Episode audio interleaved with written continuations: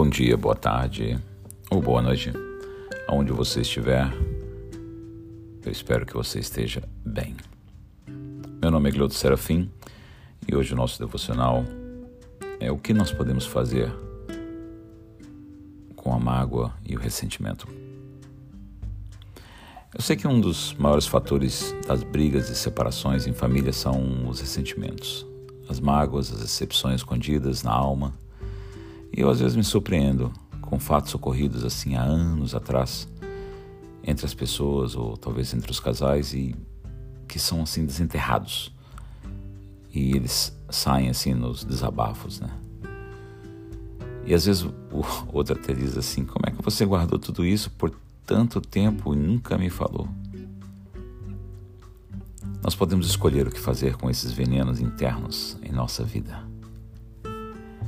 Uma péssima escolha é, é alimentá-los né? e permitir assim que esse monstro vai crescendo assim no nosso coração. Nós podemos ver o exemplo de Absalão. O seu irmão Amnon, ele desonrou a irmã e, e o ódio assim cresceu, né? entrou no coração de Absalão. E é verdade que foi algo horrível, mas a vingança ela nunca é aceitável. A vingança ela pertence ao Senhor. Em Romanos 12, 19 diz assim: Amados, Jamais procurai vingar-vos a vós mesmos, mas entregai a ira a Deus, pois está escrito: Minha é a vingança, eu retribuirei.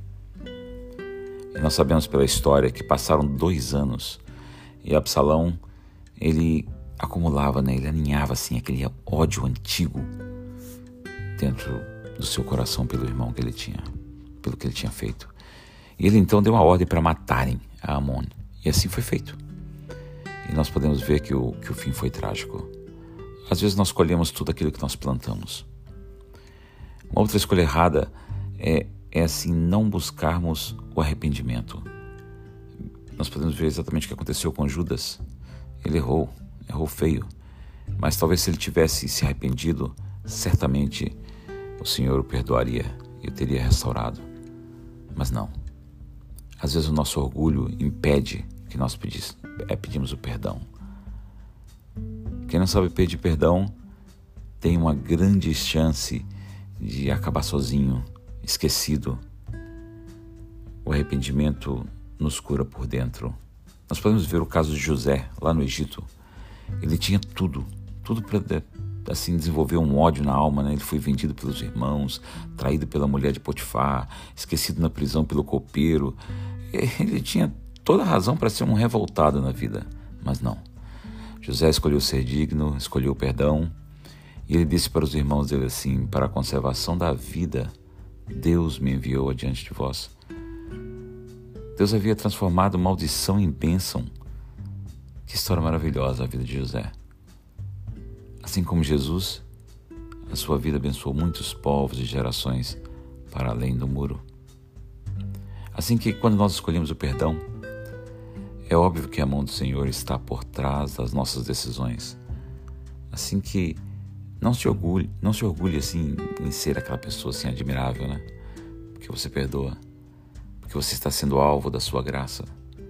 Reconheça aí o seu propósito de viver, de toda a honra a Ele. A sua mão de misericórdia ela fará de você um eterno vencedor. Mas claro, muitas pessoas gostariam de ter mais felicidade em perdoar os outros. Mas como elas não conseguem, elas sofrem muito por carregar a mágoa no coração. A medicina já comprovou que grande parte dessas doenças são resultados de problemas na alma, como a ansiedade, a depressão, principalmente a falta de perdão. Eu sei que é mais, mais fácil falar do que praticar mas eu mesmo já perdoei pessoas que traíram a minha confiança e eu posso dizer com certeza que é possível fazer isso. Eu não esqueci o que fizeram comigo, mas já não sinto a dor. Ela cicatriza.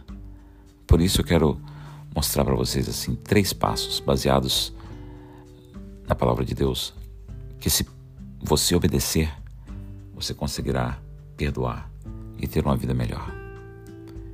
Assim que, primeira coisa, você tem que decidir perdoar. Você nunca irá perdoar alguém se você esperar sentir vontade de perdoar. Decida, assim, obedecer o que, a Bíblia nos ensina, que nós devemos perdoar aos outros se nós quisermos ser perdoados por Deus. Está lá em Mateus 6, versículo 12 a 15. Nós devemos resistir ao diabo com firmeza quando ele tenta lançar pensamentos ruins na, na, na sua mente ou na nossa mente tomar assim a, a decisão de perdoar. Porque Deus irá curar as suas emoções no tempo certo. Você pode ver isso lá em Jó, no capítulo 5, versículo 17 e 18. Eu também gostaria de dizer que você deve depender de Deus, é o número 2. Porque você sozinho você não, consegue, não vai conseguir perdoar sem o poder do Espírito Santo. É muito difícil perdoar no próprio esforço. Se você realmente está disposto, Deus irá te ajudar. Mas você precisa se humilhar e clamar a Ele por ajuda. Em João 20, 22 e 23, Jesus soprou sobre os discípulos e disse assim: Recebam o Espírito Santo. E em seguida ele deu a instrução para eles perdoarem aos outros. E da mesma forma, peça a Deus que Ele te encha do Espírito Santo para que você possa perdoar aqueles que te machucaram. Número 3 na minha listinha, eu diria obedeça a Deus. A Bíblia deixa claro que nós devemos, o que nós devemos fazer para perdoar aqueles que nos feriram. Ame os seus inimigos e ore por eles. Isso é difícil.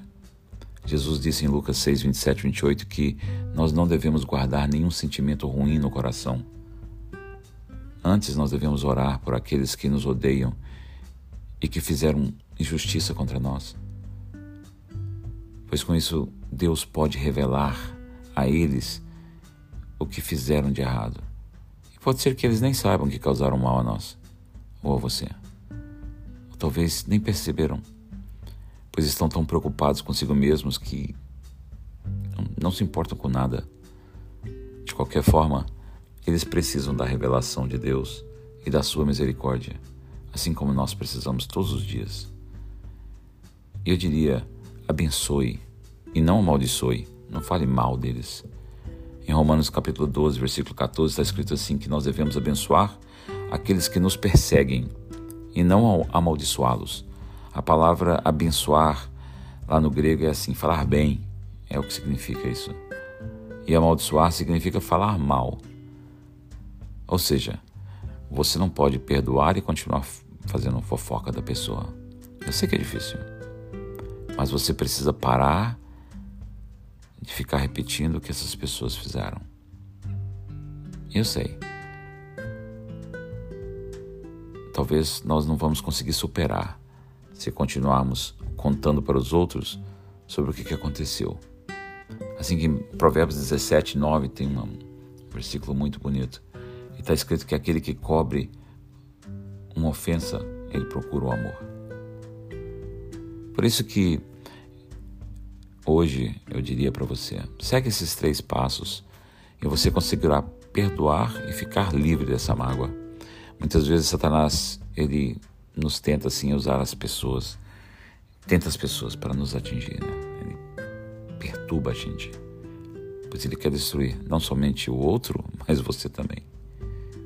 Jesus disse que ele veio somente para roubar, matar e destruir. João 10, 10. Porém, se você escolher perdoar e orar quem te feriu, você está quebrando essas armadilhas que o inimigo estava planejando. Assim que lembre, o amor sempre é a sua melhor arma. Em 1 Pedro 4,8 eu termino com esse último versículo. Sobretudo, amem-se sinceramente uns aos outros, porque o amor perdoa muitíssimos pecados. Eu gostaria de convidar você a orar comigo essa noite.